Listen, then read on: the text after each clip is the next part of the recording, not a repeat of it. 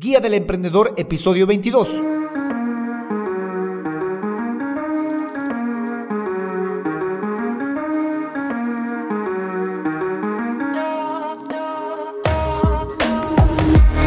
Hola, emprendedores, muy buenos días a todos y bienvenidos a la Guía del Emprendedor, el podcast en el que paso a paso vamos a aprender a crear, montar y optimizar un negocio con presencia online a través de estrategias, herramientas y recursos de marketing digital. Hoy episodio 22 del 21 de octubre de 2020, episodio en el que vamos a estudiar, trabajar las estrategias específicas para nuestra idea de negocio, que son tres pero no sin antes recomendarte que puedes suscribirte a este podcast para acceder a los recursos y herramientas que compartimos en cada episodio a través de alexhurtadomktd.com.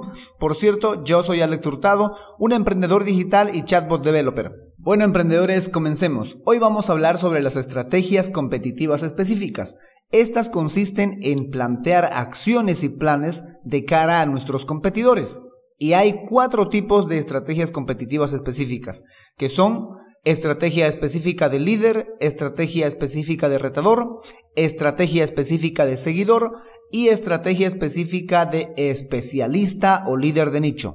Iniciemos con la primera. La estrategia competitiva específica del líder es la estrategia que acostumbra a asumir la empresa con mayor cuota de mercado en su categoría pero que como objetivo tiene expandir, expandir y defender su actual cuota de mercado. Y para lograr esto, lleva adelante algunas acciones que le permiten mantener este liderazgo a través de la expansión y la defensa. La primera acción que lleva adelante es expandir demanda.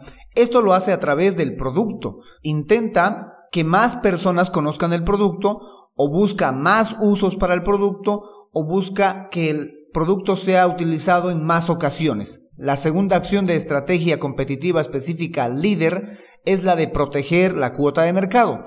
Para este objetivo lo que hace es innovar constantemente, agregarle nuevas características, nuevos detalles, nuevas funcionalidades a su producto, reforzar o defender los puntos débiles de su producto, de su estrategia, lanzar productos sustitutivos e incluso abandonar algunos clientes o grupos de clientes para concentrar sus fuerzas en mercados donde pueden ser líderes o ya son líderes. La tercera acción que puede realizarse para esta estrategia es incrementar la cuota de mercado.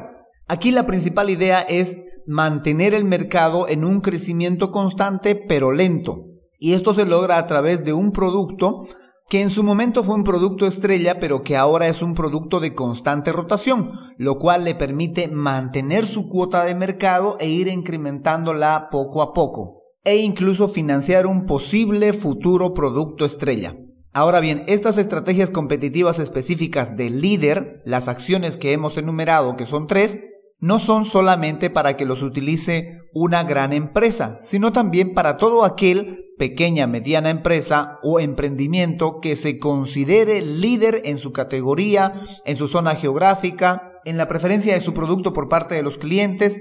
En fin, la idea es que se considera líder y que debe y puede utilizar estas estrategias específicas para no permitir que la competencia le quite su posición de líder. Vamos con la siguiente, la estrategia competitiva específica de retador. Esta estrategia lo que busca es conseguir el liderazgo del mercado.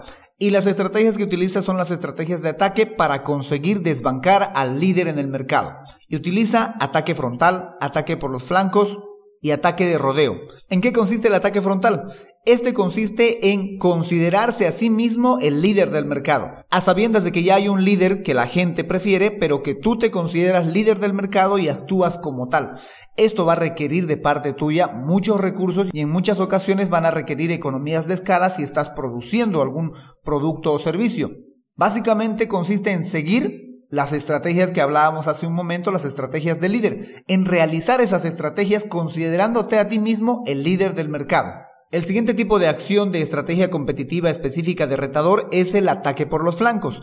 Este consiste en detectar los puntos débiles del líder, ya sea por el producto, por zona geográfica, por segmentos que no atiende, para ofrecer su producto y potenciarlo en esas en esos segmentos que no está atendiendo, en esas zonas geográficas que no está atendiendo o en esos puntos débiles que tiene el líder. Básicamente esta estrategia de ataque por los flancos consiste en hacer un análisis exhaustivo de nuestros competidores, cosa que en la fase de análisis ya estuvimos estudiando, para detectar sus puntos débiles, sus problemas, sus amenazas y nosotros ser quienes vayamos a cubrir esas necesidades, a ofrecer esos productos donde ellos no lo están haciendo o donde ellos no lo hacen satisfactoriamente. La tercera acción de estrategia competitiva específica de retador es el ataque de rodeo.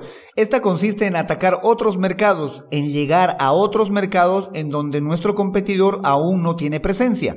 De manera tal que lo vamos a ir aislando con la cuota de mercado que él se quedó y nosotros nos vamos a ir expandiendo por los otros mercados que están circundante al de nuestra competencia, pero que aún nuestra competencia no ha llegado. Ahora bien, para llevar adelante estas acciones de ataque, los puntos más comunes para usar esta estrategia son los descuentos que buscan atraer a los clientes del líder con bajos precios, el prestigio que busca a aquellos clientes del líder que están dispuestos a pagar más por un producto de mayor calidad.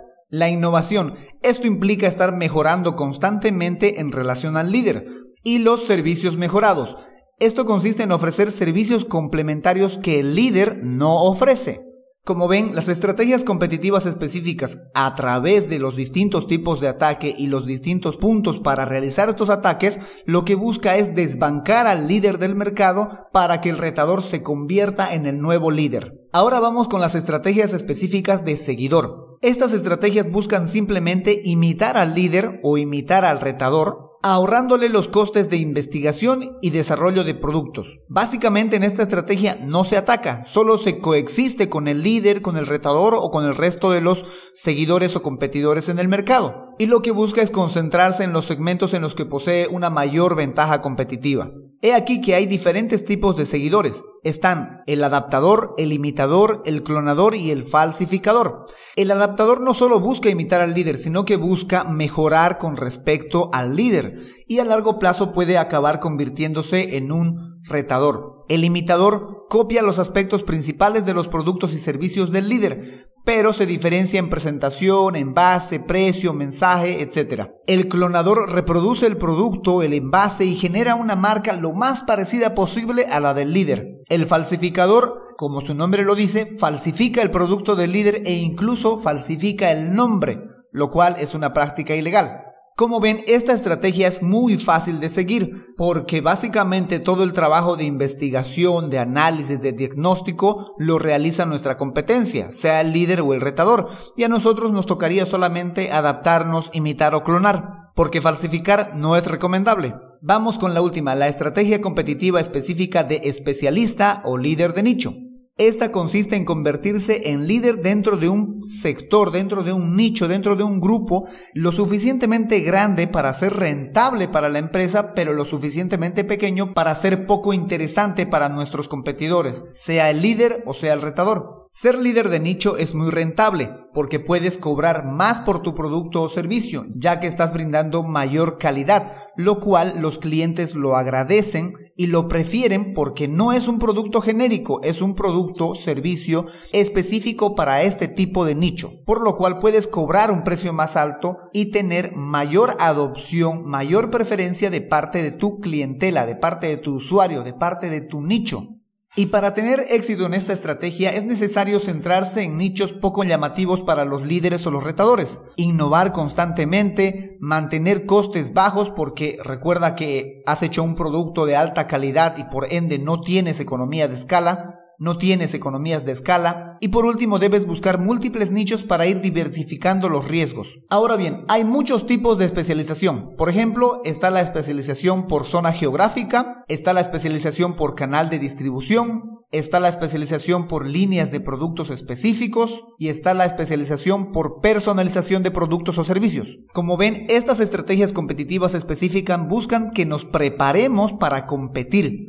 Buscan que trabajemos un conjunto de acciones y planes de cara a nuestros competidores competidores que ya estuvimos analizando en la fase de análisis, en la fase de análisis de competidores. Es decir, ya los tenemos identificados, ya sabemos quiénes son y cómo enfrentarlos. ¿Qué es lo que vamos a hacer frente a estos competidores? Vamos a retarlos, vamos a seguirlos, nos vamos a aislar con un nicho de mercado o acabamos de descubrir que somos los líderes del mercado y que hay un retador, hay un seguidor, hay un especialista. Entonces, con estas estrategias tenemos que asumir nuestro papel frente a la competencia, porque siempre habrá competencia. En el siguiente episodio vamos a conocer las estrategias de carteras de productos, que también, similar a las anteriores estrategias, también son tres. Están la estrategia de teoría de cliductos, está la estrategia de la teoría de los cliductos, la estrategia de la matriz de mercado y la estrategia de la matriz de demanda. Bueno, emprendedores, eso es todo por hoy.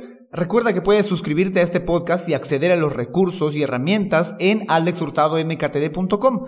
Ahí vas a encontrar las notas del programa y los enlaces del episodio de turno y un bloque de color rojo a través del cual puedes hacerme llegar tus preguntas o tus consultas. Por si en este episodio o en anteriores no entendiste alguno de los conceptos de los cuales estuvimos hablando, tratando, estudiando. Pues fácil, vas a ese bloque rojo, me haces tu pregunta y gustoso te vamos a responder aquí en el podcast. También puedes encontrar este podcast en Spotify, iTunes o Google Podcast. Me ayudaría mucho que te suscribas en alguna de esas plataformas. Bueno, emprendedores, muchas gracias por escucharme y sobre todo gracias por emprender con este podcast. Será hasta el próximo episodio. Chao, chao. Thank you.